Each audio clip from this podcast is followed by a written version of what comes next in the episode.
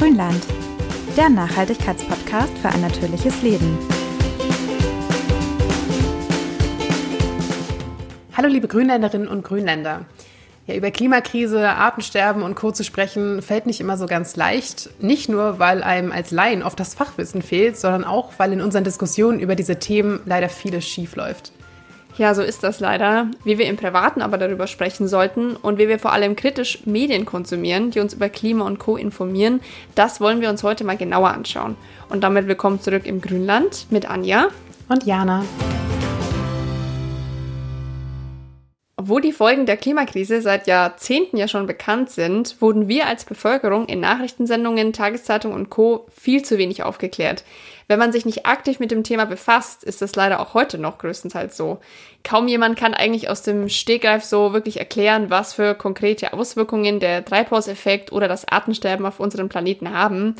Sei es das Bild des Eisbären auf seiner Scholle, der mit uns als Menschen nicht zusammenzuhängen scheint, oder der vage Begriff Erderwärmung. In den meisten Medien und selbst in der Schule wird viel zu unkonkret über diese essentiellen Themen gesprochen. Ja, das hat natürlich auch gute Gründe. Also immer weniger Personal in den Redaktionen, immer weniger Fachleute, stattdessen mehr so Generalistinnen und Generalisten, die mit fehlender Expertise irgendwie alle Themen gleichzeitig bearbeiten müssen da kann man halt auch nicht erwarten, dass da Grandioses bei rauskommt. Vor allem auch der Zeitdruck wird immer höher. Ne? Man muss vor allem auch viel online schnell veröffentlichen, weil die Konkurrenz dann schneller ist. Da bleibt dann wenig Zeit für eine gründliche Recherche. Ja. Und außerdem wurde ja leider auch viel zu lange verkannt, dass die Klimakrise nicht einfach nur ein Thema ist, das man mal ab und zu aufgreift, sondern dass es eigentlich bei fast jeder Nachricht mitgedacht werden muss. Denn nur so kann man auch einzelne Ereignisse besser miteinander verknüpfen und nachvollziehen. Das fehlt ja auch oft. Also, dass man eine Sache hört, aber gar nicht realisiert, dass das mit anderen Dingen zusammenhängt.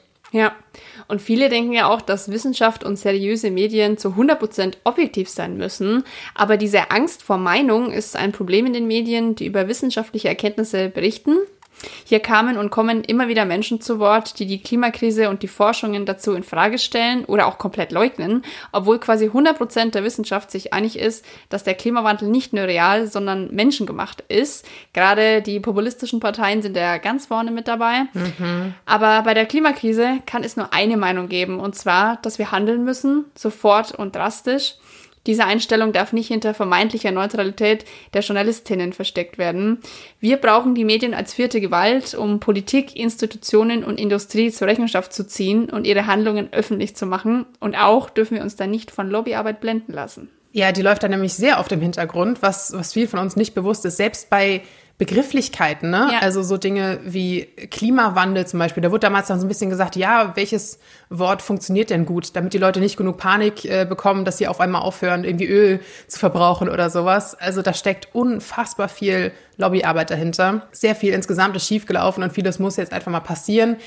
Deshalb wollen wir aber auch heute in die Rolle der Medien in der Klimakrise etwas tiefer einsteigen. Denn mit Medien richtig umzugehen, ist für uns alle wichtig, besonders in diesen Zeiten von Fake News und großer Unsicherheit, was denn jetzt eigentlich echte Fakten sind und was nicht. Darum haben wir uns mal jemanden eingeladen, der schon seit Jahrzehnten als Wissenschaftsjournalist um die Welt reist und dabei reichlich Erfahrungen gesammelt hat. Ihr kennt ihn aus Formaten wie Terra X im ZDF oder auch dem dazugehörigen Podcast und natürlich auch aus seinen Büchern. Heute bei uns zu Gast ist Dirk Steffens.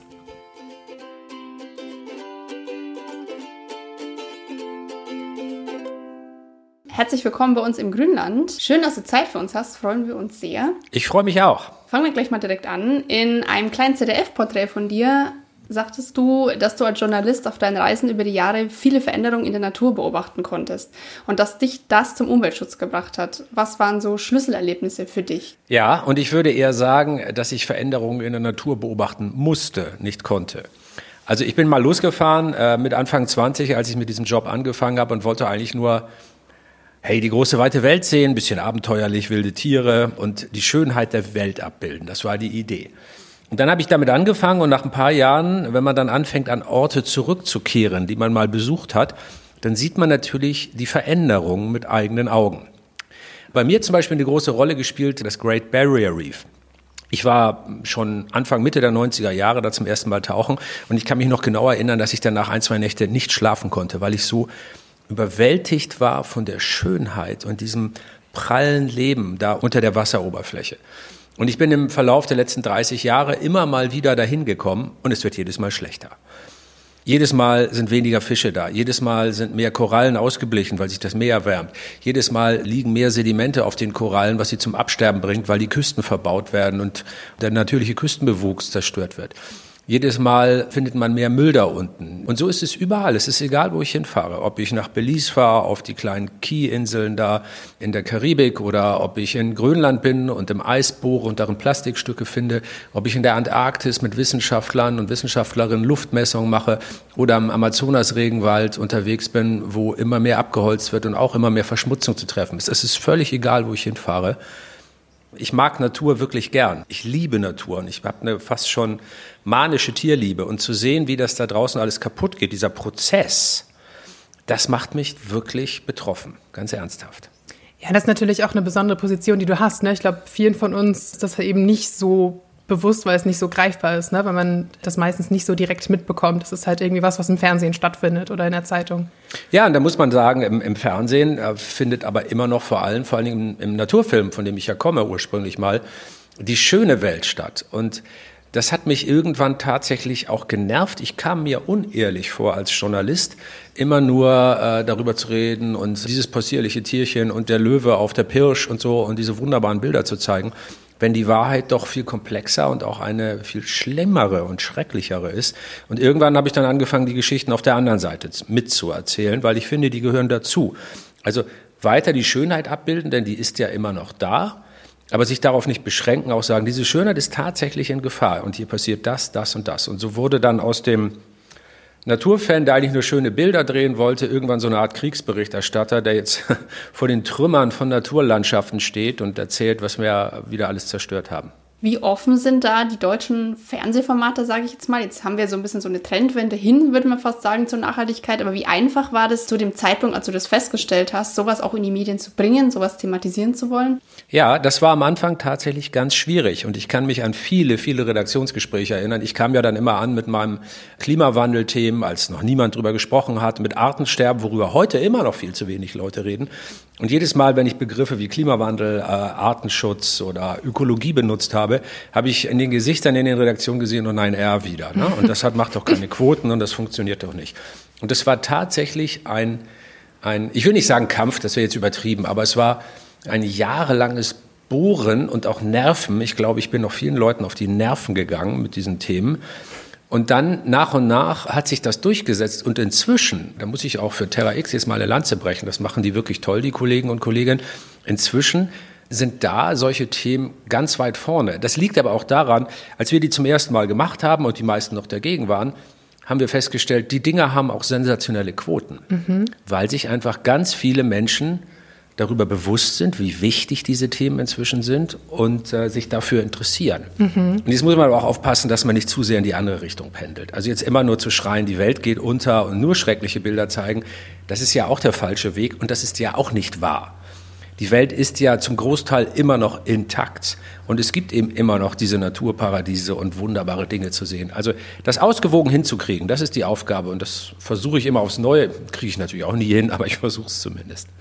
Ja, ich meine, prinzipiell, finde ich, beobachtet man ja schon, dass hauptsächlich über die Klimakrise berichtet wird, wenn gerade mal wieder eine schlimme Umweltkatastrophe passiert ist oder wenn zum Beispiel wie jetzt schlechte Nachrichten vom IPCC kommen. Und dann geht es aber oft wirklich nur um diese Horrorszenarien, wo, glaube ich, viele Menschen eher mit so einer Art Schockstarre dann reagieren oder es einfach komplett verdrängen wollen. Findest du auch, da liegt in der Berichterstattung zur Klimakrise oft ein zu großer Fokus auf Problem statt Lösung? Fehlt es uns da vielleicht auch ein bisschen an Utopien und an Zukunftsvorstellungen, die halt wirklich schön sind, auf die man sich freuen kann?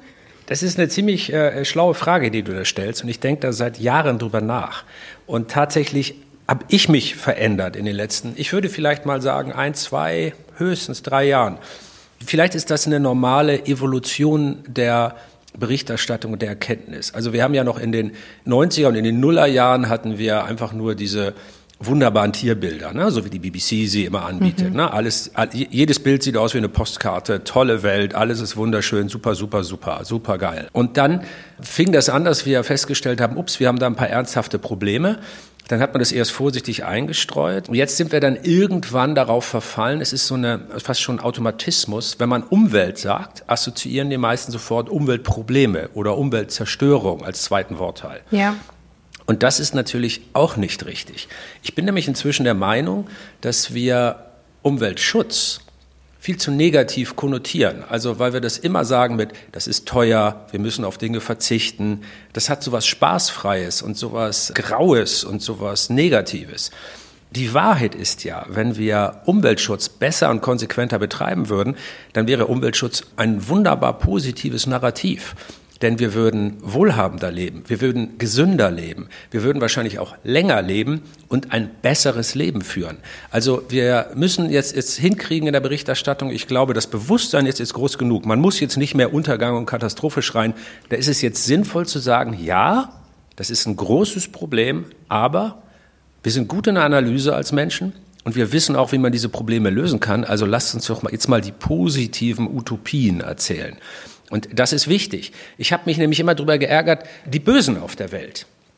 Also die Rechten, die Rassisten, die Klimawandelleugner, die Querdenker, also all diese schrägen Vögel mit komischen Ideen, die bieten ihren Anhängern immer positive Narrative an. Die sind zwar erlogen und erstunken, aber das sind so Heilsversprechen.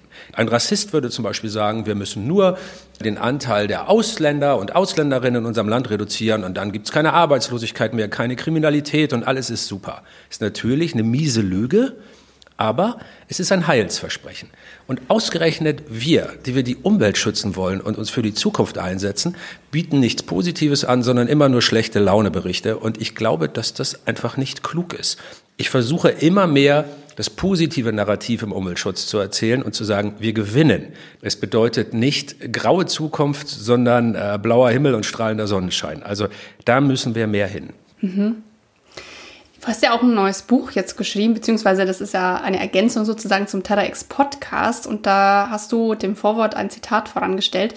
Man sollte alles so einfach wie möglich machen, aber nicht einfacher. Jetzt in Bezug auf die Medien. Meinst du, wir trauen den Medienkonsumierenden zu wenig zu, emotional, intellektuell? Warum machen wir diese positiven Narrative nicht einfach? Warum gibt es die eigentlich noch nicht? Naja, mit dem Zitat, das übrigens von Albert Einstein stammt, meine ich vor allem, dass es manchmal, äh, und das ist auch die Idee dieses Buches Projekt Zukunft, dass es manchmal Gedanken gibt, die passen einfach nicht in TikTok-Format und die passen auch nicht in den 60 Sekunden Reel von Instagram und auch nicht in den O-Ton von einer Terra X-Sendung. Manchmal sind Fragen so komplex, dass man darauf nicht in zwei Sätzen oder in 20 Sekunden antworten kann, weil diese Antwort dann nicht genug Wahrheit wiedergibt. Mich hat das immer ein bisschen gequält. Ich mache diesen Job seit einem Vierteljahrhundert. Ich rede mit Wissenschaftlerinnen und Wissenschaftlern seit einem Vierteljahrhundert und muss deren Erkenntnisse und Gedanken in meiner journalistischen Arbeit oft so verkürzen, dass es zwar nicht falsch wird, was ich sage, aber doch unvollständig. Und das hat mich immer genervt. Und dieses Buch ist auch Ausdruck dieses Genervtseins. Ich wollte die einmal ausreden lassen. Ich wollte mit denen einmal äh, Gedanken zu Ende entwickeln und zwar zu wirklich großen Fragen. Und so habe ich mir zehn Fragen, die ich für besonders relevant halte, ausgesucht aus diesen Podcast-Gesprächen, die ich geführt habe. Wir haben die dann für die Schriftform nochmal erheblich bearbeitet, natürlich dann nochmal sozusagen nochmal ein schriftliches Interview geführt mit allen. Der, der Podcast ist nur die Grundlage gewesen dafür. Mhm. Und das ist eben die Idee. Manchmal muss man sich ein bisschen Zeit nehmen und genauer zuhören. Ja, Anja und ich hatten gerade, ich glaube am Wochenende, ein paar Folgen geschaut von äh, My Think X. Das ist ja diese neuere Sendung von Mighty Nguyen Kim, einer Kollegin von dir von der ich eigentlich auch ein sehr großer Fan bin. Man muss jetzt aber sagen, dass, dass dieses Format ist ja auch eine Wissenschaftssendung in dem Sinne, aber schon auf ja, so sehr kurzweilige Unterhaltung irgendwie ausgelegt ist. Würde ich sagen, auch eher so ein bisschen die jüngeren Generationen von, wie du sagst, so Instagram und TikTok und so weiter anspricht. Was würdest du denn sagen, wie viel Unterhaltungsfaktor, sage ich mal, verträgt so ein anspruchsvolles Wissenschaftsformat? Also wie kurzweilig in Anführungsstrichen darf das Ganze denn sein? Naja, äh, Spaß darf man natürlich unlimitiert haben. Also ich finde, wir sollten offen sein dafür, jeden Klamauk und jeden Blödsinn zu machen und das auch mit Wissenschaft zu kombinieren. Als ich anfing mit Journalismus, in den, äh, wann war denn das, in den 90er Jahren noch diese altmodische Einstellung war, dass man U und E trennen muss, also Unterhaltung und ernsthafte Berichterstattung. Mhm. Das halte ich für vollständigen Blödsinn, sehr altmodisch, ist ein bisschen deutsch leider auch, so diese, diese Meinung, dass man da eine Trennlinie ziehen muss. Im deutschen Bildungsbürgertum hat man, äh, hat man, wie soll ich das sagen, das ist äh, fast schon irgendwo zwischen albern und traurig, Berührungsängste mit leichter Unterhaltung. Wenn ich nach Großbritannien gucke, dann können auch wirklich äh, die tollsten Wissenschaftler und Wissenschaftlerinnen aus Oxford und Cambridge sich in eine Fernsehshow setzen und wirklich bescheuerten Klamauk machen. Das bedeutet nicht, dass man dumm ist, das wird immer verwechselt. Ich finde leichte Unterhaltung ganz wunderbar. Und wenn Sie zum Beispiel wie in der Show von MIT Zugang zu diesen Themen gewährt, also das ist ja sozusagen wie so ein kleines Türchen, das man öffnet mhm. in Richtung Wissenschaft, aber das mit Spaß verbindet, dann ist das sehr, sehr wertvoll und ich finde das großartig. Und ich weiß auch aus eigener leidvoller Erfahrung, wie schwierig das ist. Ich habe ja selber auch schon mal ein, zwei Wissenschaftsshows gemacht und moderiert. Die fand ich nicht so gut wie die von MIT. Ich weiß deshalb, wie schwierig das ist. Aber grundsätzlich bin ich der Meinung, keine Angst vor leichter Unterhaltung und Wissenschaft und Klamauk und Blödsinn und Show, das darf man vermengen. Aber es muss ab und zu natürlich auch noch Dokumentationen oder Bücher oder Podcasts geben, in denen man dann mal ganz ernsthaft miteinander spricht. Also wir könnten doch jetzt auch, also mir fällt jetzt kein cooler Witz ein, aber wenn ich jetzt einen erzählen würde, würde das doch die Qualität unseres Podcasts irgendwie nicht reduzieren. Also, also keine Angst davor, in ernsthafte Informationen auch jede Menge Unterhaltung reinzurühren. Ja glaube, Jana und ich sind beide schreckliche Witzeerzähler. Was ja, ich auch fürchterlich. Deswegen fürchterlich. spontan kann. ich kann leider jetzt Und ich kann mir die auch nicht merken. Ja, ich auch nicht. Ich habe keine Ahnung, warum nicht. Äh, ähm, ich liebe es, Witze zu hören, aber ich kann mir keine Witze merken. Also es ist wirklich schlimm. Und wenn man dann so mittendrin die Hälfte vergessen hat, das kommt dann auch nicht gut. ja. ja, oder die Pointe versaut. Nee, nee, das, das hat dann keinen Mehrwert. Aber ich glaube, es liegt auch ein bisschen daran, dass wir uns Wissenschaftler natürlich immer noch äh, als diesen großen, älteren, weißen Mann im weißen Kittel irgendwie vorstellen vorstellen. Das hat sowas. Ja, Erhabenes. fürchterliches Klischee. Ja, mhm. das ist, ja, es ist ein absolutes Klischee. Das sieht man bei MIT, finde ich, besonders gut. Ich meine, sie ist auch Wissenschaftlerin und sieht überhaupt nicht so aus. Aber wir haben immer noch den Anspruch, dass Wissenschaft neutral, unpolitisch, objektiv sein muss und eigentlich total clean und langweilig, um es jetzt mal ganz provokativ zu sagen. Mai fordert ja auch selber, dass Forschende sich viel mehr aktiv einmischen müssen, auch ihre Themen in die Öffentlichkeit bringen müssen weil Politiker und Politikerinnen sonst die Fakten verdrehen und so ein bisschen hinbasteln. Es gibt ja auch so Gruppen wie Scientist Rebellion, die sich dafür aussprechen, dass Forschende selbst viel aktiver werden. Hältst du das für sinnvoll oder eher schwierig? Da empfehle ich mal äh, in, in meinem Buch das Kapitel mit Friederike Otto zu lesen. Ich finde es ehrlich gesagt nicht grundsätzlich toll, wenn Forschende auf die Straße gehen und bei äh, Scientist Rebellion, also das ist ja angelehnt an Extinction Rebellion, an die Organisation aus Großbritannien, die ich natürlich in ihren Zielen unterstütze, in den Methoden aber nicht. Also Wissenschaft braucht natürlich schon eine gewisse Distanz zu den politischen Auseinandersetzungen, insbesondere denen auf der Straße, das ist, glaube ich, für die Seriosität der Wissenschaft tatsächlich notwendig. Aber die Wissenschaft hat da ganz andere Wege, die ich für viel wirkungsvoller halte. Deshalb erwähne ich Friederike Otto. Das Times Magazine hat sie im letzten Jahr zu einer der 100 prägendsten Persönlichkeiten der Welt erkoren. Warum? Diese Frau, die inzwischen in, in Großbritannien äh, forscht und lehrt, die hat einen komplett neuen Wissenschaftszweig gegründet, die sogenannte Attributionsforschung. Und diese Attributionsforschung setzt sich im Grunde mit der Frage auseinander, ist das noch Wetter oder schon Klima? Also wenn wir jetzt eine Flutkatastrophe wie die schreckliche Katastrophe im Ahrtal haben, dann versucht die Attributionsforschung zu beantworten, ist das noch im Rahmen der natürlichen Wetterphänomene oder ist diese Katastrophe getriggert durch den anthropogenen Klimawandel, also durch menschlichen Einfluss? Und wenn ja, wie hoch ist der menschliche Einfluss? Also wie viel Prozent davon müssen wir uns auf den menschengemachten Klimawandel zurechnen und wie viel Prozent davon ist vielleicht einfach normales Wetterphänomen? Das hört sich erstmal abstrakt an. Aber wenn man das schafft, und die schaffen das, die spucken am Ende Zahlen aus, diese Modelle, da kann man sagen, die Wahrscheinlichkeit für so eine Katastrophe ist durch das, was die großen Energiekonzerne der Welt machen, vielleicht um den Faktor X gestiegen. Dann kann man Verantwortliche benennen. Ja. Und dann kann man Verantwortliche, genau wie damals in der Tabakindustrie in den USA, auch mal vor Gericht stellen. Und das ist keine wilde These, sondern das ist genau das, was bereits in der realen Welt passiert. Ein peruanischer Bauer hat das deutsche Energieunternehmen RWE verklagt, ja. weil der Klimawandel seine Existenz in Peru bedroht und RWE einer der größten CO2-Emittenten in Deutschland ist. Und dann braucht natürlich ein Gericht Gutachten. Und die Attributionsforschung kann genau das liefern. Und da wird es dann ganz konkret. Und ich finde, wenn Wissenschaft so arbeitet, dann ist es viel, viel wirkungsvoller, als äh, wenn man auf der Straße dabei ist. Das mache ich zwar auch. Ich bin selber schon bei Fridays for Future Kundgebung mitgegangen und habe da auch schon mal gesprochen. Aber wenn ihr mich fragt, wie sehr soll die Wissenschaft sich öffentlich engagieren, dann finde ich diesen Weg viel klüger. Ich meine, was man aber auch gesehen hat, gerade in Corona-Zeiten, fand ich, dass sagen wir, wissenschaftliche Arbeit und die Art, wie unsere Medien heutzutage funktionieren, nicht immer so unbedingt Hand in Hand gehen. Also da saßen ja ständig irgendwelche Virologinnen und Virologen auf irgendwelchen Talkshow-Couches und ja, klar, einige haben einen sehr guten Job gemacht oder viele haben einen sehr guten Job gemacht, aber trotzdem merkte man ja, dass dieses, okay, wir wollen jeden Tag News, wir wollen jeden Tag irgendwie gesicherte Erkenntnisse, dass das einfach nicht so möglich war und dass dadurch dann wiederum viele Leute irgendwie wieder den Glauben in die Wissenschaft verloren haben, was ja eh gerade bei Klimawissenschaft schwierig ist, weil das ja wirklich systematisch viele Jahre untergraben wurde, das Ganze. Also ich bin, bin auch immer so ein bisschen gespalten. So einerseits finde ich es auch wichtig, dass man solche echten Fachleute in solchen Sendungen zum Beispiel mal sitzen hat. Aber ich glaube, die Art der Medien, mit diesen Leuten dann umzugehen in so einem Gespräch, ist dann oft eher problematisch, oder? Ja, ich habe da sogar mal in, in, in einem Gespräch, ich glaube mit Spektrum der Wissenschaft gesagt, dass das ein journalistisches Grundversagen ist, wie wir mit Wissenschaft umgehen, mit Forschenden umgehen in Interviews und Talkshows. Eines der Kernprobleme ist, dass wir sie genauso behandeln wie Politiker oder gesellschaftlich aktive Menschen, die wir in solche Shows einladen.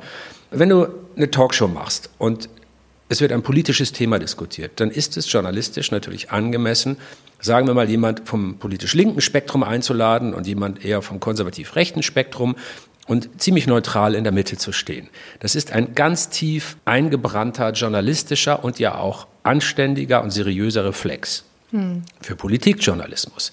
Im Wissenschaftsjournalismus macht das aber überhaupt keinen Sinn. Nee, false balance. Beispiel, Ja, das ist die False Balance, genau. Und die kommt daraus, dass man, dass man Mechanismen des Politikjournalismus auf andere Bereiche überträgt. Und wir haben ja leider auch in den öffentlich-rechtlichen Sendern eine, eine viel zu große Dominanz von Politikjournalisten, die das Programm prägen. Politik ist natürlich sehr wichtig, aber man darf mit dem dort angewendeten Handwerkszeug nicht an Wissenschaft rangehen. Ein Beispiel für False Balance. Du hast in der Talkshow jemanden sitzen, der sagt dir, das ist eine Kugel, und dann hast du irgendeinen Querdenker da sitzen, der sagt, die Erde ist eine Scheibe. Du kannst dich nicht neutral in die Mitte zwischen diesen beiden Positionen stellen, weil alles, was von der Kugelfeststellung weggeht, bereits Schwachsinn ist. Ja. Also es gibt auf dem Weg zwischen Kugel und Scheibe keine neutrale Mitte. Und es fehlt eben in diesen eher politisch geprägten Redaktionen oft die naturwissenschaftliche Kompetenz zu beurteilen, wen kann ich eigentlich einladen, weil die Argumente vernünftig sind, nachvollziehbar sind und wer redet einfach nur Schwachsinn.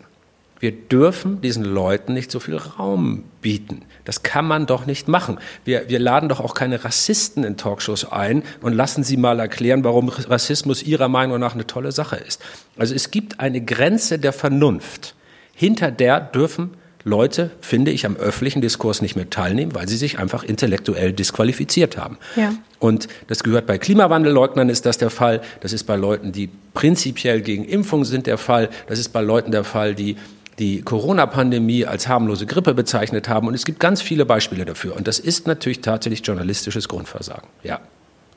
Aber wie würdest du darauf dann reagieren? Also wie, jetzt mal, wenn wir mal so ein so ein Ideal gestalten würden, wie sieht eine Talkshow aus, die sich mit solchen Themen beschäftigt? Weil ich kenne das aus meinem Bekanntenkreis ganz häufig bei Leuten, die sich eigentlich null mit dem Thema beschäftigen, die dann immer sagen, ach, diese Leute sind doch völlig unterrepräsentiert. Also immer dieses, die müssen doch auch was sagen dürfen, dafür ist Öffentlichkeit doch da. Und äh, meine These ist ja, ja, dürfen sie ja auch, aber falsche Thesen zu verbreiten, ist halt einfach nur mal kein Grundrecht. Also zu lügen und Sachen zu behaupten. Wie würdest du sagen, wie sieht quasi die perfekte Talkshow aus, wenn man über das Klima sprechen will oder über Artensterben und solche Themen? Ach, weiß ich nicht, ob ich da kompetent genug bin, das zu beurteilen. Aber, aber ich habe ja nur eine, eine, eigene relativ kleine Anforderung, dass man eben echte lass sie uns doch so nennen, wie sie sind. Das sind Idioten, die, die irgend, entweder eine ideologische Agenda verfolgen oder wirklich Idioten sind. Also das sind die beiden Spielarten, die es da gibt. Und solche Leute sollten am öffentlichen Diskurs meiner Meinung nach einfach nicht teilnehmen dürfen, weil dadurch der Eindruck entsteht, und das hat riesigen Schaden angerichtet, zum Beispiel in der Klimadebatte, es entsteht dadurch der Eindruck, dass es tatsächlich zwei vernünftige Meinungen gibt, die sich da gegenüberstehen. Aber das ist ja gar nicht so. Das war zum Beispiel beim Klimawandel nie so. Und wir wissen inzwischen, ich empfehle allen das Buch Merchants of Doubt, wo das mal sehr journalistisch sauber aufgedröselt worden ist, wie zum Beispiel der, die Mineralölindustrie extra falsche Studien in Auftrag gegeben hat, um eben in der Öffentlichkeit genau diesen Eindruck zu erwecken, dass mit dem Klimawandel, dass der Menschen gemacht sei, das sei noch gar nicht bewiesen. Dabei hatten sie in ihren eigenen Forschungsabteilungen bereits Studien, die das klar belegt haben. Aber sie haben wieder eigenes Wissen, obwohl sie selber es wussten, haben sie extra andere Studien anfertigen lassen, um in der Öffentlichkeit etwas anderes zu behaupten. Und wir dürfen doch diesen Leuten, die mit niederen Absichten bestimmte Zwecke verfolgen, das dürfen wir denen doch nicht erlauben. Ja. Dadurch entsteht halt auch immer dieses, ja, habe ich doch gleich gesagt, ja. dass, dass dann Leute auf ihrem Sofa sitzen und sagen, ja, wusste ich doch, dass das alles Quatsch ist. Und das bestätigt halt eine Meinung, die einfach falsch ist. Ne? Also das, das sehe ich auch bei Social Media. Wenn Leute sich in so einer Blase befinden, in der alle eine falsche Meinung vertreten, man, man googelt sich da von einem falschen Narrativ ins nächste, habe ich so das Gefühl. Ja, man darf sich auch nicht davon blenden lassen. Es gibt auch in der Wissenschaft Ideologen und Idioten. Also es ist jetzt nicht so, nur weil man einen Doktortitel hat, ist man jetzt kein besserer Mensch oder besonders schlau. Ich mache das seit über einem Vierteljahrhundert und ich kann euch sagen, ich, ich habe auch in der Forschung viele Leute getroffen, bei denen ich im Nachhinein sage, ups, da sind aber auch nicht mehr alle Blätter in der Krone. Da gibt's, also man darf sich davon noch nicht blenden lassen. Das haben wir ja in der Corona-Debatte auch gesehen. Ich weiß, wie hieß nochmal dieser, war das nicht sogar ein Lungenarzt Bhakti oder so, der hat so ein Bestsellerbuch geschrieben und die Corona-Krise versucht, die Corona-Pandemie versucht klein zu reden. Warum auch immer. Er ist wahrscheinlich wirklich überzeugt davon. Aber wissenschaftlich totaler Schwachsinn. Na klar. Trotzdem Bestsellerbuch und wir haben ihn in den Talkshows gesehen. Ja. Also eine Redaktion wenn sie sich mit solchen Themen befasst, muss eine gewisse Eigenkompetenz mitbringen, sonst kann sie nämlich gar nicht beurteilen, wer da aus der Wissenschaft wirklich ernst zu nehmen ist und wer ein schräger Vogel ist. Ja, das ist natürlich auch ein Problem tatsächlich, was ja wirklich über die Jahrzehnte, sage ich mal, seitdem die Auswirkungen des Klimawandels eigentlich bekannt sind, ja völlig verschlafen wurde, ne? dass in journalistischen Redaktionen, gerade Nachrichtenredaktionen, auf die wir uns so verlassen, diese Weiterbildung oder Ausbildung nicht stattgefunden hat. Also dass Klimakrise immer noch so ein Thema ist auf der Agenda, wie keine Ahnung, Rente oder Kitaplätze oder Mietpreisbremse oder was auch immer. Und dass nicht wirklich schon anerkannt wurde, dass es einfach was ist, was alle anderen Themen überspannt und eigentlich auch immer mitgedacht werden muss. Dass du nicht sagen kannst, ja, vielleicht stelle ich mit Glück pro Redaktion eine Person ab, die sich ein bisschen mit Klimakrise beschäftigt, sondern dass eigentlich auch jemand aus einer Wirtschaftsredaktion aus dem, oder aus dem Wirtschaftsressort, aus dem Sportressort meinetwegen, dass das überall immer mitgedacht werden muss und dass auch alle ein gewisses Grundverständnis zumindest haben müssen, dass sie vielleicht nicht sagen können, okay, ich weiß es besser als du, aber zumindest ich kann einschätzen, ob du gerade was Vernünftiges sagst oder nicht. Klar, jetzt muss man da natürlich zur Verteidigung der Kollegen und Kolleginnen sagen, so eine Erkenntnis muss natürlich auch wachsen. Also das, was du jetzt sagst, das ist natürlich aus der heutigen Perspektive selbstverständlich und richtig. Aber da mussten wir auch erstmal hinkommen. Also das Drama, was die Klimakrise wirklich bedeutet, das ist ja eine wissenschaftliche Erkenntnis, die ist ungefähr ein halbes Jahrhundert alt. Und da sollten wir doch dann uns mal überlegen, warum dauert das eigentlich so verdammt lange, bis eine wissenschaftliche Erkenntnis den Weg findet in den wirklich gesellschaftlichen und politischen Diskurs. Die Klimakrise ist da jetzt ohne Zweifel angekommen. Sogar so, dass ich sage, hey Leute, macht mal halblang. Die Klimakrise ist nur ein Teil einer viel größeren Ökokrise. Sie ist zwar genauso schlimm, wie alle sagen. Also das, das ist natürlich alles sehr, sehr, sehr richtig und möglicherweise ist sie sogar noch schlimmer. Aber die Ökokrise, die uns droht, die ist ja viel größer. Und die Klimakrise ist nur ein kleiner Teil davon. Es stellt sich nämlich gerade das Gefährliche, das wirklich Lebensgefährliche falsche Gefühl ein, dass wenn wir das mit dem Klima in den Griff kriegen, alles wieder gut ist. Das ist ein völlig naiver Irrglaube. Die Klimakrise ist ein Teil eines riesen Ökoproblems. Das Artensterben zum Beispiel, von dem ich ja immer ja. Äh, äh, spreche, das wird uns möglicherweise früher und härter treffen. Und ich versuche das immer, man muss ja in den Medien dann auch Überschriften schaffen die dürfen zwar plakativ und kurz sein, aber sie müssen ja trotzdem wahr sein. Das ist, das ist ja gerade das, was Journalismus ausmacht. Ich versuche das immer in dem Satz zusammenzufassen. Die Klimakrise stellt in Frage, wie wir leben, aber das Artensterben stellt in Frage, ob wir leben. Es kann nämlich ohne die Artenvielfalt an Tieren und Pflanzen da draußen kein einziger Mensch auf diesem Planeten existieren. Aber auch auf einer Erde, die drei, vier oder fünf Grad wärmer ist im Schnitt, könnte es natürlich im Prinzip immer noch menschliche Zivilisation geben. Also das Artensterben ist in der in seiner Bedrohung viel existenzieller als die Klimakrise. Und darum kümmern wir uns bisher viel, viel weniger. Also ist diese Fokussierung aufs Klima tatsächlich auch gefährlich. Ja, kannst du dir das irgendwie erklären? Also ich meine, kannst du mal kurz erklären, A, warum das so wichtig ist und vielleicht auch versuchen, ja irgendwie so ein bisschen zu ergründen, warum das so kaum bekannt ist in der Öffentlichkeit. Also ich höre fast nie jemanden über Biodiversität sprechen. Ja, bin ich immer der Einzige. Ähm, das eine haben wir schon angedeutet. Es dauert fürchterlich lange, bis wissenschaftliche Erkenntnisse sich so sehr verbreitet haben, dass sie wirklich in der breiten Öffentlichkeit diskutiert werden. Beim Klimawandel hat das ungefähr ein gutes halbes Jahrhundert gedauert. Das muss man sich mal vorstellen. Also nichts von dem, was zum Beispiel Fridays for Future sagt heute, ist neu. Nichts. Wir haben mit den exakt gleichen Argumenten schon vor 20, 25, 30 Jahren hantiert. Das ist wirklich verrückt. Jetzt hat es einen größeren politischen Impact, aber es dauert einfach zu lange, bis wissenschaftliche Erkenntnisse da in die Diskussion kommen. Und das, die Erkenntnisse zur Biodiversitätskrise sind jünger. Also sie sind noch kein halbes Jahrhundert alt, sondern vielleicht 20 Jahre, möglicherweise 30 in Wissenschaftskreisen. Und das liegt auch daran, dass die Sache deutlich komplexer ist. Wir haben ja hier nicht eine Ursache und eine Wirkung, wie bei der Klimakrise. Also die ist zwar auch komplexer, aber wenn wir es mal ganz simpel sagen, haben wir Treibhausgase, die wir Menschen ausstoßen und dadurch wird die Erde wärmer und dann kann man sich natürlich über die vielen Folgen, die das hat, unterhalten. Also wir haben eine Ursache und eine Wirkung. Das Artensterben ist natürlich viel komplexer, weil es zum einen erstmal ganz viele verschiedene Ursachen hat, nicht eine. Ja. Also Lebensraumvernichtung. Auch die Klimakrise ist übrigens eine Ursache für das Artensterben. Die Überfischung, Jagd, die Verschmutzung der Lebensräume und, und, und. Also wir haben erstmal ein Bündel an Ursachen. Das macht es schon mal viel schwieriger, das zu kommunizieren. Und dann reagieren biologische Systeme auch viel dynamischer als physikalische. Ein Beispiel, also ich habe hier einen Kugelschreiber in der Hand und wenn ich den jetzt loslasse, fällt er runter. Schwerkraft. Die Physik weiß bis heute im Grunde nicht wirklich, was Schwerkraft ist, aber sie hat ein super Modell davon und ist sehr prognosefähig. Du machst das eine Milliarde Mal mit dem Kugelschreiber und es passiert eine Milliarde Mal das Gleiche, nämlich der fällt runter. Aber wenn du irgendwo eine Art ausrottest oder einen Lebensraum vergiftest oder einen Wald abholst, dann passiert immer ein bisschen was anderes, weil die Lebewesen, die Pflanzen und Tiere auf solche Krisen unterschiedlich reagieren. Manchmal kann die eine Art das Aussterben der anderen Art substituieren, manchmal nicht.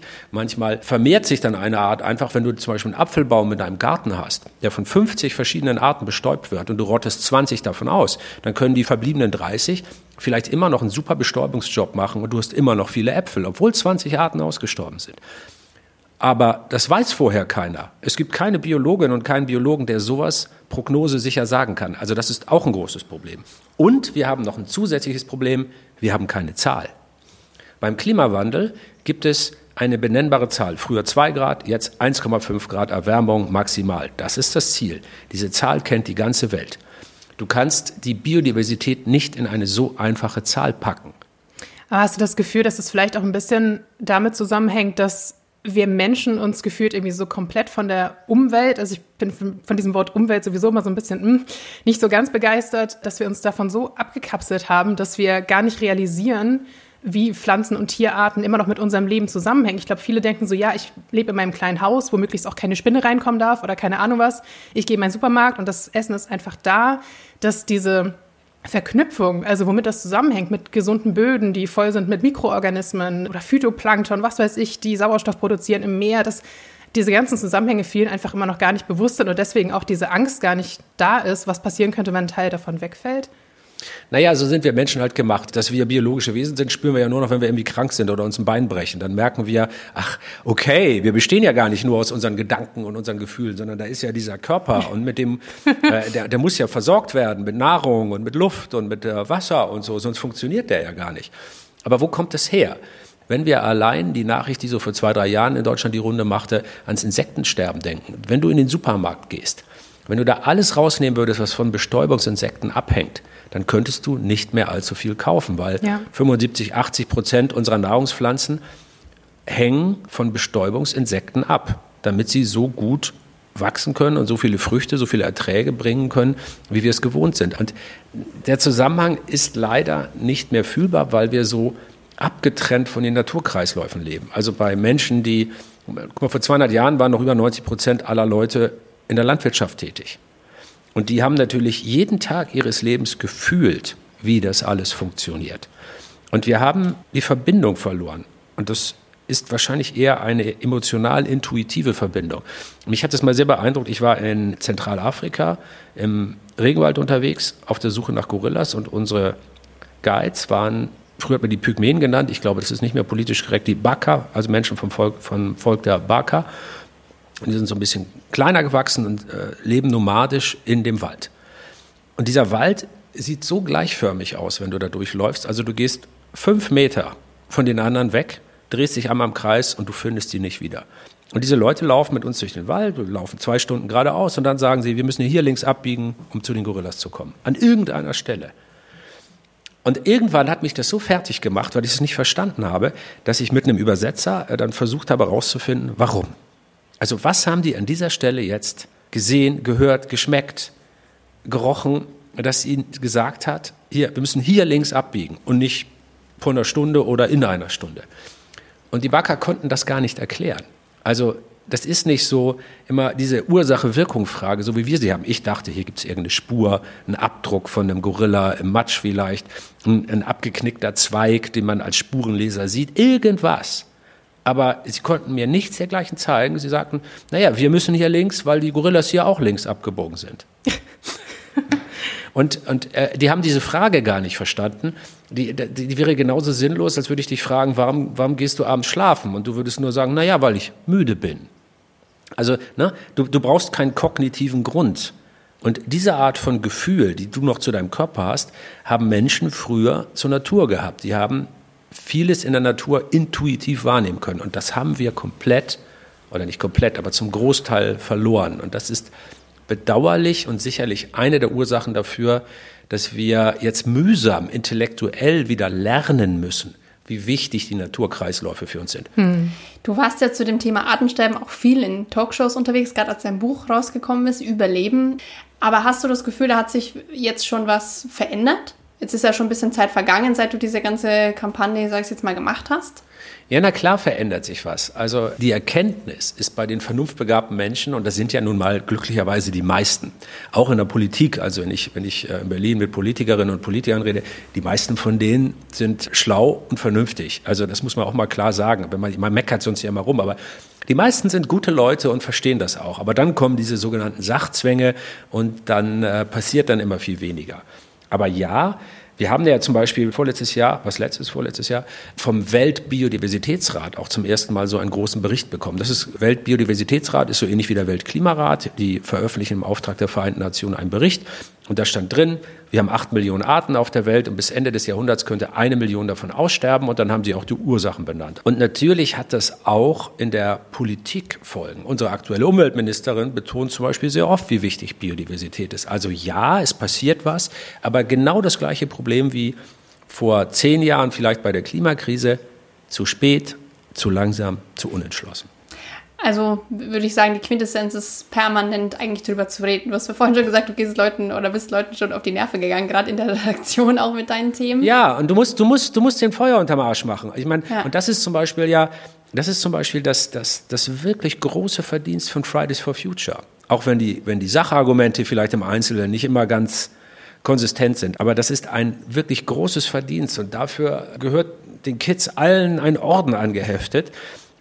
Sie haben dadurch, dass sie auf die Straße gegangen sind, den Klimawandel so weit oben auf der politischen Agenda verankert, wie er es vorher nicht war. Und das ist ein großes historisches Verdienst. Und das kann niemand Fridays for Future absprechen. Das ist großartig, was dadurch erreicht wurde. Mhm. Und wir brauchen eben das auch genauso für die Biodiversität. Jetzt haben wir ja auch so ein bisschen die Journalisten in die Mangel genommen, kann man ja schon fast sagen. Jetzt sind wir ja aber nun mal nicht alle Medienvertreter und Journalisten. Hast du Tipps, wie man im Privaten damit umgeht? Du hast ja natürlich auch, wie wir alle, wir kennen dich aus dem Fernsehen, aber du hast Freunde, Verwandte, Bekannte. Wie spricht man da über Klima, über Umweltschutz, über Artensterben so, dass man ankommt? Weil wir hatten äh, vor ein paar Tagen ein Interview mit einer Psychologin, die sagt, wenn man Leute so mit Fakten überfrachtet, passiert meistens eher das Gegenteil, dass die Leute zurückgehen und sagen, ach, es ist so anstrengend und mit, also diese Tante oder diejenige, die möchte ich gar nicht mehr treffen, die spricht aber nichts mehr anderes. Also wie, wie geht man damit um im Privaten, wenn einen das selber so umtreibt? Ja, man, man muss ein bisschen locker bleiben. Also so Ernährungsdiskussionen äh, zum Beispiel, ich werde dann dort gefragt, bist du Veganer, bist du Vegetarier? Äh, und, und, natürlich ist Vegetarismus und Veganismus ökologisch eine gute Sache. Aber man kann die Welt nicht nur am Rechenschieber definieren, sondern wir sind eben auch vor allem emotionale Wesen. Und das heißt, dass man, und da hat die Psychologin sicherlich vollständig recht, nur mit Fakten kann man niemanden zu einer Verhaltensveränderung überzeugen oder nur sehr wenige. Ja. Und wenn man privat verhärtet, also wenn ich jetzt als Veganer durch die Welt laufe und, und allen, die nicht Veganer sind, das Gefühl vermittel, die seien schlechtere Menschen, dann mache ich keine Werbung für die gute Sache, sondern ich schrecke ab, weil das dann auf so eine unangenehme Art verhärmt und unsympathisch wirkt. Also es ist relativ schwierig, da eine gute Balance zu finden. Man, man muss immer wirklich versuchen, ein bisschen locker zu sein und eben auch Verfehlungen gelten zu lassen. Und das ist auch möglich, wenn man sich mal klar macht, dass man selbst ja auch voller Verfehlungen ist. Also mein Beruf zum Beispiel führt dazu, dass ich sehr viel fliegen muss. Fliegen ist natürlich für das Klima eine schlimme Sache. Natürlich versuche ich die, die Flüge zu kompensieren und engagiere mich sehr im Umweltbereich und kann mir in meinen guten Momenten einreden, dass ich das, was ich durch das Fliegen anrichte, durch meine Arbeit im Umweltbereich irgendwie wieder wettmache. Aber das sind halt komplizierte Überlegungen. Aber es ist eine Verfehlung, die ich da habe. Ich weiß nur nicht, wie ich die loswerden kann. Und jemand anderes, mein Gott, der grillt halt unheimlich gerne Bratwürste. Ich glaube nicht, dass wir gut beraten sind, wenn wir diesen Leuten jetzt ständig Vorwürfe machen und denen sagen, lass es sein im privaten Bereich. Sondern da kann man ja auch ein bisschen softer sein und sagen, ey, pff, cool, ich komme auch gerne. Äh, hast du auch Bratwürste aus nachhaltiger Produktion oder so äh, aus Tierwohlproduktion, damit die Tiere nicht so leiden mussten. Also, dass man vielleicht die Bratwurst mitesst, aber wenn man selber eine Grillparty schmeißt, dann sagt, ich kaufe mein Fleisch zum Beispiel auf einem Biobauernhof, wo ich weiß, dass es den Tieren gut geht, weil ich Massentierhaltung für problematisch finde. Also, wir müssen in kleinen Schritten vorangehen und locker bleiben und Leute abholen in ihrem Leben und sie nicht mit Vorwürfen überhäufen. Das sehe ich leider zu oft. Das kann man alles machen, aber das führt uns nicht weiter. Also wir müssen ja Gräben zuschütten und nicht neue Gräben ausheben. Ja, es fällt, fällt nicht immer leicht, aber das stimmt Nein, natürlich. Das ist, ich bin natürlich auch oft sauer und möchte jemanden, also tatsächlich, ich habe ich hab schon Leute getroffen in politischen Diskussionen, die hätte ich am liebsten am Kragen gepackt und ja. von der Bühne geworfen. Aber das ist eben keine Lösung. Man gewinnt die Herzen von Menschen nicht, indem man sie beschimpft, erniedrigt oder für doof erklärt. Also das ist nun mal nicht der Weg, Menschen zu überzeugen. Das muss man anders tun. Außer sie möchte in der Öffentlichkeit falsche Fakten verbreiten. da kann man ja, das Veto setzen, denke ich. ja, da kann man das Veto setzen und die sollte man halt gar nicht einladen auf eine Bühne vorher. Da sollte man mal überlegen, wen lade ich da eigentlich ein. Ja, bei dir ist ja auch immer so das Motto irgendwie einfach nur Optimismus, so viel wie irgendwie geht, sage ich mal. Und äh, sagst ja, dass es keine Alternative dazu gibt, aber jetzt mal so wirklich Hand aufs Herz, also fällt dir das jeden Tag so leicht? Also ich meine, das ist bestimmt auch was, wo man sich immer wieder bewusst irgendwie drauf konzentrieren muss, aber gibt es so gewisse Dinge, an denen du dich irgendwie jeden Tag erfreuen kannst, wo du sagst, okay, das macht mir immer noch Hoffnung und deshalb bin ich immer noch optimistisch? Also erst erstmal sehe ich jeden Tag Verbesserungen. Ich sage ja nicht, dass sich die Welt nicht verbessert. Es geht mir nur zu langsam. Das ist ja schon mal gut. Also trotzdem kann ich ja feststellen, wir sind auf einem richtigen Weg in, in Sachen Ökologie. Nur, ich wünsche mehr, mehr Tempo, mehr Entschlossenheit. Und dann muss man ja auch fairerweise sagen, das Temperament jedes einzelnen Menschen hat ja auch viel mit seiner biologischen Veranlagung zu tun. Also dieser biochemische Cocktail in deinem Kopf, der ist Zufall ob du ein grundsätzlich optimistischer oder ein grundsätzlich eher pessimistischer Mensch bist, das kannst du nur innerhalb einer gewissen Bandbreite wahrscheinlich beeinflussen. Aber du wirst aus einem melancholischen, veranlagten Menschen auch mit den besten Nachrichten niemals einen Clown machen. Und umgekehrt kannst du aus jemandem, der immer alles super findet, der wird auch in Lebenskrisen dann immer wieder sagen, Mensch, ich bin jetzt zwar pleite, aber da habe ich so viel gelernt. Nächstes Mal wird meine nächste Firma bestimmt ein Riesenerfolg oder so. Also das ist natürlich auch einfach ein bisschen determiniert in deiner persönlichen Biologie. Ich habe von meiner Veranlagung her offenbar mitbekommen, dass ich eher an das Gute glaube und dass es besser wird. Und tatsächlich wache ich meistens morgens auf und habe gute Laune. Und das muss ich nicht machen und nicht beeinflussen, sondern das ist einfach so. Ich bin mir natürlich klar darüber, dass das nicht unbedingt was mit den Weltläufen zu tun hat, sondern dass es einfach meine persönliche Veranlagung ist. Aber mit dem Gefühl wache ich meistens auf. Ja, schön. Dann versuchen wir uns doch das mal alle zum Vorbild zu nehmen. Naja, kann man ja gerade nicht. Also man ist, wie man ja. ist. Ich glaube, man, man muss sich so akzeptieren, wie man ist. Und wenn man ein, ein, grüblerischer Mensch ist, dann ist man halt ein grüblerischer Mensch. Das ist ja auch ganz wunderbar und hat viel produktive, schöne Kraft. Ich glaube, die Balance ist ganz gut. Die Optimisten, die alles vorantreiben Ja. und die Realisten, die sagen, na ja, aber so ein bisschen, bisschen gucken müssen wir schon, wo wir damit landen. Also ich glaube, das ist ja auch gut, dass es irgendwie beides gibt. Also Pessimismus ist nicht realistischer als Optimismus. Da muss ich dir jetzt mal widersprechen. Ja. Also wir haben nur einen Planeten Erde. Also es gibt nur ein einziges Natursystem, in dem wir leben können. Die Erde ist ja wie so ein Raumschiff und die Natur ist unser Lebenserhaltungssystem, weil sie uns Luft, Wasser und Nahrung gibt. Und ich stelle mal vor, du würdest auf einem technischen Raumschiff sein und jemand würde jeden Tag an dieses Lebenserhaltungssystem gehen und da ein paar Schrauben rausdrehen und ein paar Bauteile klauen. Das ist ungefähr so wie das Ausrotten von Arten. Diese acht Millionen Arten, die der Weltbiodiversitätsrat definiert hat, das sind die Bauteile unseres Lebenserhaltungssystems auf dem Raumschiff Erde. Und jeden Tag sterben ungefähr 150 Arten aus. Das heißt, jeden Tag klaut jemand von unserem Raumschiff Lebenserhaltungssystem 150 Bauteile. Das ist kompletter Wahnsinn. Ja. Wirklich kompletter Wahnsinn. Aber wenn ich mich jetzt hinsetze und sage, oh mein Gott, ist das schrecklich, resigniere und pessimistisch bin, dann löse ich das Problem nicht. Deshalb ist tatsächlich, und das ist ein Wort von dem Philosophen Karl Popper, es gibt zum Optimismus keine vernünftige Alternative, weil Pessimismus uns nicht zu den Lösungen führt. Ja, Den letzten Teil vom Satz habe ich dazu gemacht, der ist nicht von Popper. ja, trotzdem ein, ein sehr schönes Schlusswort. Also dir an dieser Stelle auf jeden Fall vielen, vielen Dank für das Interview und dass du heute bei uns im Grünland warst. Sehr gerne, hat mir großen Spaß gemacht. Ihr interessiert euch für einen naturverbundenen Lebensstil? Dann schaut doch mal unsere Zeitschriften an. In der Landidee, Landapotheke, Landidee Altes Wissen und vielen anderen Heften zeigen wir euch jede Menge einfache Tipps und Anregungen zum Selbermachen, mit denen ihr euren Alltag Stück für Stück umweltfreundlicher gestalten könnt und euch selbst jede Menge Gutes tut. Ob Heilmittel aus der Natur, clevere Haushaltstricks oder nachhaltiges Essen. Es sind die kleinen Veränderungen, die Großes bewirken. Alle Hefte findet ihr unter landidee.info. Ja, der Dirk hat ja viele Sachen gemacht, haben wir vorhin ja schon erwähnt. Bücher, Sendungen, Podcasts, verlinken wir euch alles in den Shownotes. Sein neues Buch heißt Projekt Zukunft.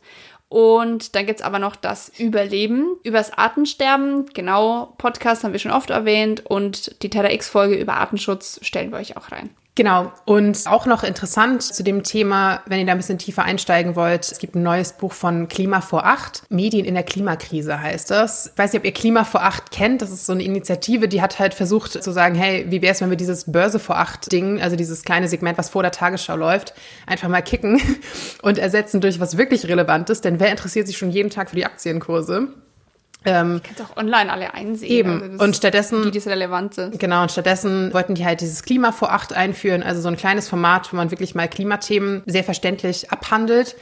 Da haben sich aber letztendlich die Öffentlich-Rechtlichen dann stark gegen gewehrt. Jetzt gibt's aber zweimal wöchentlich stattdessen ein Klima-Update bei RTL. Die Börse vor acht heißt jetzt, glaube ich, anders, ne? Die heißt jetzt irgendwie Wirtschaft vor acht oder sowas, was eigentlich auch nicht besser ist. Kapitalismus vor acht wäre doch ein schöner Titel. Kapitalismus vor acht wäre eigentlich mal der, der treffende Titel, ja. Das, ich, mag, ich mag diese TikTok-Videos, wenn Politiker ehrlich wären oder wenn Eltern ehrlich wären. Das wäre doch auch mal, wenn Journalisten ehrlich wären. So, jedenfalls dieses Buch Medien in der Klimakrise kann ich auch sehr empfehlen. Das sind so ganz viele verschiedene Beiträge von verschiedenen, ja, hauptsächlich Journalistinnen und Journalisten. Aber es war zum Beispiel auch eins dabei von einer, ich glaube, sie war Psychologin oder Psychiaterin, oh, kann ich jetzt nicht mehr genau sagen, ne, die über verschiedene Dinge so wie Confirmation Bias und sowas mal spricht, welche Mechanismen da so ablaufen. Haben wir in unserer Umweltpsychologie-Folge auch schon ein bisschen drüber gesprochen. Sowas war interessant, aber auch generell, ne, was eigentlich im Journalismus alles so schief läuft und was da getan werden muss, denn es ist nun mal wirklich nicht zu unterschätzen. Wir ziehen unsere Informationen ja nun mal aus den Medien, dafür sind sie da. Ja. Umso wichtiger ist es, dass man da wirklich allumfassend und vor allem korrekt informiert wird. Ja. Ja, es muss sich vieles ändern in der Medienwelt, zu der ja auch wir beide gehören. Vor allem müssen Journalistinnen besser aus- und fortgebildet werden. Und es sollte in jeder Nachrichtenredaktion eigentlich ein Klimaressort geben mit Expertinnen aus verschiedenen Bereichen, Physik, Geografie, Wirtschaft, Sozialwissenschaft. Aber wir haben es auch im Interview schon gesagt, wir wollen auch niemanden an den Pranger stellen, weil wir können auch aktiv werden, auch Nicht-Journalistinnen. Schreibt Kommentare und Leserbriefe, wenn euch Unstimmigkeiten oder schlechte Recherche auffallen und fordert aktiv mehr Berichterstattung zur Klimakrise ein.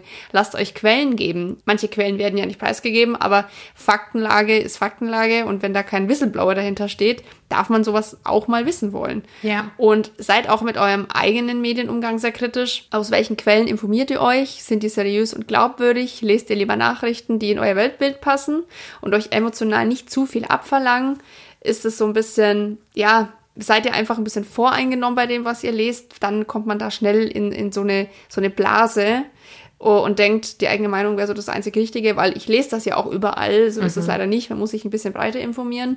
Und das habe ich bei Instagram gelesen, ist jetzt kein seriöser Einstieg, ein ernstzunehmendes Gespräch. Man kann es dann zum Diskurs stellen, aber das ist auf jeden Fall keine Grundlage für, für Fakten und Meinungen. Das ist wie früher in der Uni, Wikipedia ist keine Quelle, weil es einfach nicht, ja. Aber Wikipedia tatsächlich eigentlich eine deutlich bessere Quelle ist als viele andere, muss man mal kurz sagen.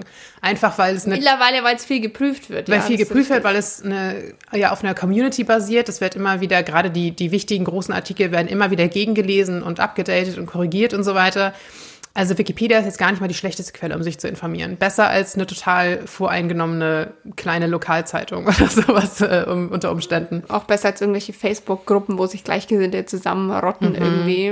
Und was ich auch wichtig finde, man muss auch ein bisschen äh, bedenken, gerade bei Zeitungen, welche politische Ausrichtung die haben. Also selbst in einer Zeitung, die ja den Anspruch hat, objektiv und ja, eigentlich unpolitisch zu sein, jede Zeitung hat eine Tendenz, ist vielleicht rechtskonservativ, ist linksliberal, das muss man auch ein bisschen bedenken. Danach wird natürlich auch der Themenschwerpunkt gesetzt, weil hinter diesen Zeitungen stehen halt Menschen mit Überzeugung, mit Meinung. Na klar.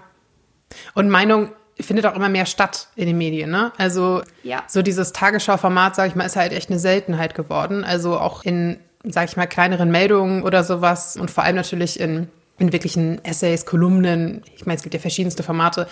Findet natürlich viel, viel Meinung statt. Und da muss man auch immer mal ein bisschen sich hinterfragen, okay, ist das jetzt wirklich noch Fakt oder ist es einfach nur in dem Moment die persönliche Anschauung?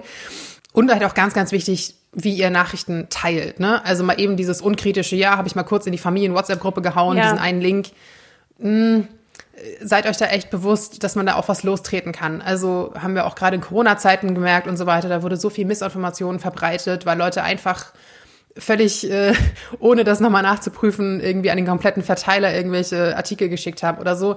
Gerade wenn ihr solche Dinge teilt oder mit Menschen darüber sprecht, guckt erstmal nach, ob, ob ihr da wirklich auch das Richtige erzählt. Ja, ich glaube aber, unser Thema passt auch gut zu deinem Grünfutter, um jetzt mal eine ganz elegante Überleitung zu finden. Weil wir schon darüber gesprochen haben im Vorfeld nämlich. Genau, tatsächlich passt das diesmal ganz gut. Und zwar ist es ein Portal oder eine Website, die ich euch diesmal empfehlen möchte. Die heißt klimafakten.de und man kann sich schon denken, worum es geht. es ist ein Infoportal. Da gibt es Inhalte von spezialisierten JournalistInnen, geprüft von einem Beirat aus renommierten WissenschaftlerInnen, ähm, führender Klimaforschungseinrichtungen, ganz wichtig. Die prüfen dann halt sämtliche Inhalte auf Aktualität und Korrektheit. Das ist halt wirklich ein Luxus, ne, den sich, wie gesagt, ähm, sehr viele Medienhäuser sonst nicht leisten. Und die bereiten einfach diese ja oft sehr komplexen Ergebnisse der Klimaforschung verständlich auf und erläutern dann in kurzen Artikeln, was diese Erkenntnisse dann für einzelne Teile von Wirtschaft und Gesellschaft bedeuten greifen da halt auch Fragen und kritische Einwände gegen Ergebnisse der Klimaforschung auf und stellen diese Fakten gegenüber. Das finde ich ganz cool. Also wenn mhm. jetzt jemand sagt, Massentierhaltung ist gar nicht so schlimm und dann kannst du sagen, hey, ich habe mich da mal informiert. Und dann kriegt man genau diese, diese Fragen äh, und Antworten quasi, mit denen man sich dann irgendwie auch ein bisschen wappnen kann in solchen Gesprächen. Ist auch super natürlich, wenn ihr irgendwo in der Lehre seid, also sei es an der Uni oder natürlich auch in der Schule, vielleicht sogar auch im Kindergarten, keine Ahnung was, dass man da einfach äh, gute, verlässliche Informationen sich rausholen kann. Die haben auch viel so Infografiken und solche Sachen. Man kann sich einfach informieren über Neuigkeiten aus der Forschung und auch darüber, wie Klimakommunikation halt gelingen kann. Also das Thema, das wir heute hier auch behandelt haben. Wie verpackt man das Ganze irgendwie ansprechend und so, dass die Leute es auch tatsächlich aufnehmen und im besten Fall auch irgendwie in Aktionen kommen danach. Genau, also echt ein ganz, ganz hilfreiches Infoportal, finde ich. Ja, das sollte man auf jeden Fall im Hinterkopf behalten, dass natürlich nicht alle Menschen mit Fakten zu überzeugen sind. Wir wünschen uns das natürlich alle, aber manche Meinungen sind einfach auch eingefahren und da bringt dann die oder diese Wahrheit leider auch nichts. Ich, ich denke, damit müssen wir auch umgehen lernen. Fakten sind Fakten, aber eine Meinung muss man auch mal stehen lassen können und sagen, okay, das ist in meinen Augen absoluter Bullshit. aber ich akzeptiere das, damit jetzt keiner hier, damit hier nicht noch mehr Fronten verärtet sind. Ich glaube, das müssen wir auch alle wieder lernen. Erstens zwischen Fakten und Meinungen zu unterscheiden und andere Meinungen stehen lassen, außer sie sind natürlich völlig gegen alle Vernunft und Menschenrechte. Ich finde, da haben wir im Interview auch gehört, muss man dann auch einschreiten. Sowas darf man nicht stehen lassen. Aber Dinge, die einem einfach nur unbequem sind, muss man auch mal akzeptieren. Ja, und ich meine, auch versuchen, hey, wenn ich an der Stelle nicht weiterkomme, dann vielleicht an einer anderen, ne? Vielleicht sagt auch jemand, hey, ich möchte mein Auto auf keinen Fall aufgeben, aber stattdessen kann man mal mit der Person irgendwie über Fleischverzicht sprechen oder sowas. Also, ja. dass man irgendwo anders auf einen grünen Zweig kommt, sozusagen. Ja. Von dieser Hundertprozentigkeit müssen wir uns für so verabschieden. Das, dazu genau. werden wir einfach nicht alle Menschen bekommen.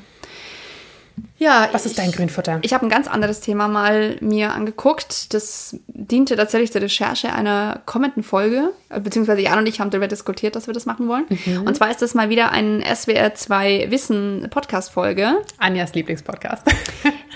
ja, nicht mehr, weil es mir tatsächlich zu wenig um Nachhaltigkeit geht, aber so für, ah, okay. für abseitige Themen finde ich das schon sehr, sehr cool. Eine Zeit lang habe ich den ja durchgesuchtet, ey. Ja, diese Folge, die du mir mal geschickt hast über Aquariumsfische, da denke ich immer noch dran. Hört euch diese Folge mal an, ey, das war richtig krass. Also ihr werdet danach nie wieder einfach sehr verstört. Nie wieder einfach in den Laden gehen und euch eine Handvoll Aquariumfische kaufen. So, das war echt krass. Ja, diese obligatorische Plastiktüte mit einem Goldfisch, ne? Das war ja eine Zeit lang mal so ein echter Trend, das irgendwie. Ja, ja ganz schlimm. Aber äh, um diese Folge soll es nicht gehen. Es ging um was anderes, was ein bisschen zu deinem Grünfutter vor zwei Wochen passt. Und zwar heißt die Folge: Der globale Bauboom heizt das Klima auf. Zement oder Beton?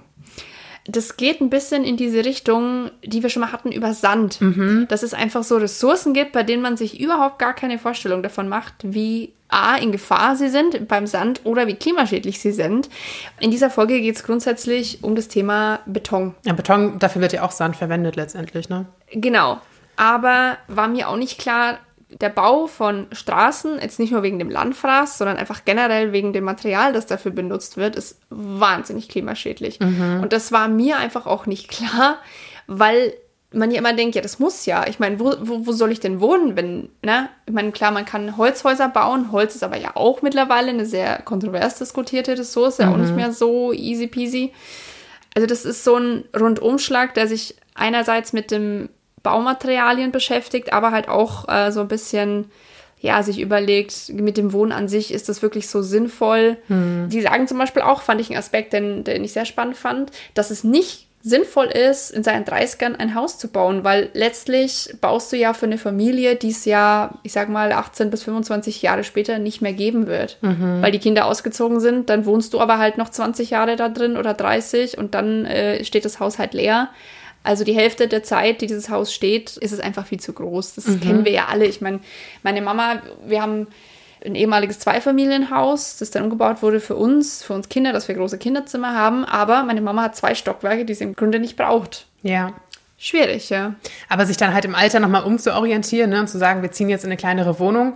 Also ich weiß, Freunde meiner Eltern zum Beispiel haben das gerade gemacht, sind noch ein bisschen älter, so Mitte, Ende 60, glaube ich jetzt.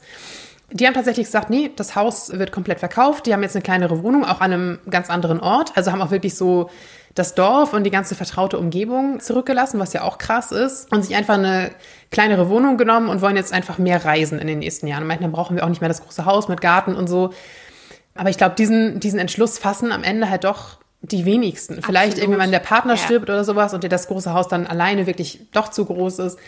Aber ja, dann diesen Schritt wieder zurückzugehen, klar, Andererseits, ich kann natürlich auch verstehen, dass Leute nicht, nicht mit zwei Kindern in einer Zwei-Zimmer-Wohnung leben wollen. Klar. Aber irgendwie so ein, so ein Mittelding zu finden, ne, dass man vielleicht sagt, man holt sich eine, eine Doppelhaushälfte stattdessen oder irgendwo ein schönes Reihenhaus oder so, wo man halt Kinderzimmer hat, aber wo man im Anschluss auch sagen kann, hey, das nutzen wir noch irgendwie. Dann haben wir halt ein Zimmer nochmal ne, als Arbeitszimmer, als Gästezimmer ja. und trotzdem ist die ganze Wohnfläche an sich überschaubar, sage ich mal. Ja, und äh, generell werden ja auch Häuser heutzutage also immer noch viel zu groß angelegt. Also ich meine, ich sehe es jetzt bei meiner kleinen Nichte, die wird jetzt vier Jahre alt. Mhm. Wie viel Zeit die effektiv in ihrem Zimmer verbringt, ist echt überschaubar. also ich habe als Kind beispielsweise auch noch bis zur, keine Ahnung, wie vierten Klasse meine Hausaufgaben in der Küche gemacht bei meiner Mama, wenn sie gekocht hat. Also ich finde, wir müssen halt auch ein bisschen überlegen, wie sinnvoll ist Bauen generell und das Bauen, wie wir es praktizieren aktuell. Finde ich ein sehr spannendes Thema. Ich habe die Folge angehört und dachte, es wäre echt cool, darüber mal eine Folge zu machen. Ich weiß nicht, wie ihr das seht. Schickt uns da gerne. Ähm, wir wollen auch niemanden vom Kopf stoßen. Ich meine, ich, in so einem Haus, da hängen auch Erinnerungen dran. Die hast du natürlich nicht, wenn du sofort verkaufst, wenn die Kinder aus dem Haus sind. Das ist dann weg. Aber finde ich, ein, find ich ein spannendes Thema. Natürlich. Gut, das war jetzt auch wieder eine lange Folge. Kommen wir zum Schluss. Wenn ihr noch Sachen habt, die wir uns angucken, anhören, durchlesen sollen, Bücher, die wir für euch rezensieren sollen, was auch immer zum Thema Nachhaltigkeit, wie immer, E-Mail haben wir, Instagram haben wir, ruft uns an. Nein, ruft uns nicht an. ich glaube, unsere Nummer steht schön. auch irgendwo. Das wäre schon ein bisschen sehr privat, aber ja.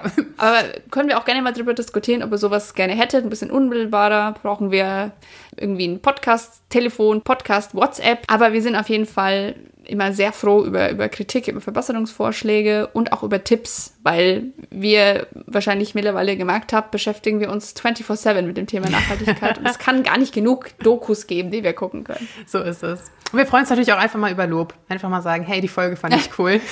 ja. Tut Macht auch man eh viel zu wenig. Macht man viel zu wenig. Macht man viel, mache ich auch selbst zu wenig, muss ich gestehen. Ich konsumiere sehr viel und denke so, oh, das war richtig cool und aber schreibe es danach nicht runter. Das ist eigentlich auch eine sehr schöne Sache, die man sich mehr angewöhnen sollte. Ja. Ich finde auch generell, ich habe neulich einer Freundin gesagt, dass ich ihr Kleid total gerne mag und sie war so, danke, I guess. Aber oh, ohne Mist. Wir, wir, bei, wir können Fremden, das gar nicht mehr annehmen. Nee, wir können das nicht mehr annehmen. Auch bei fremden Leuten. Ich erinnere mich immer noch daran, und das ist fast drei Jahre her, wie ich in Edinburgh in einem Pub auf Toilette war und ich kam raus und stand vorm Spiegel und es kam eine andere rein und meinte, oh, ich mag deinen Pulli total gerne. Da denke ich immer noch dran, weil das so nett war in dem Moment. Und ich so, ja, ich mag den Pulli auch total gerne. Den ich aber jetzt habe, oder? War das nicht Den hast du mit dabei. Den habe ich geerbt von den, dir. Den hast du geerbt von mir. Aber trotzdem. Okay, nicht geerbt, weil dann wärst du tot. Also dann habe ich von dir geschenkt ja, also, bekommen. So. Genau, sagen wir es anders, du hast geschenkt bekommen. Aber genau, sowas sollten wir viel mehr machen. Ja. Wir sind alle viel zu sehr auf uns selbst irgendwie fokussiert. Einfach mal ein bisschen mehr Gemeinschaft, so. bisschen netter sein. Ja. Gut, und mit diesen schönen Worten hören wir für heute auf und hören uns dann in zwei Wochen wieder. Genau, bis dahin. Ciao.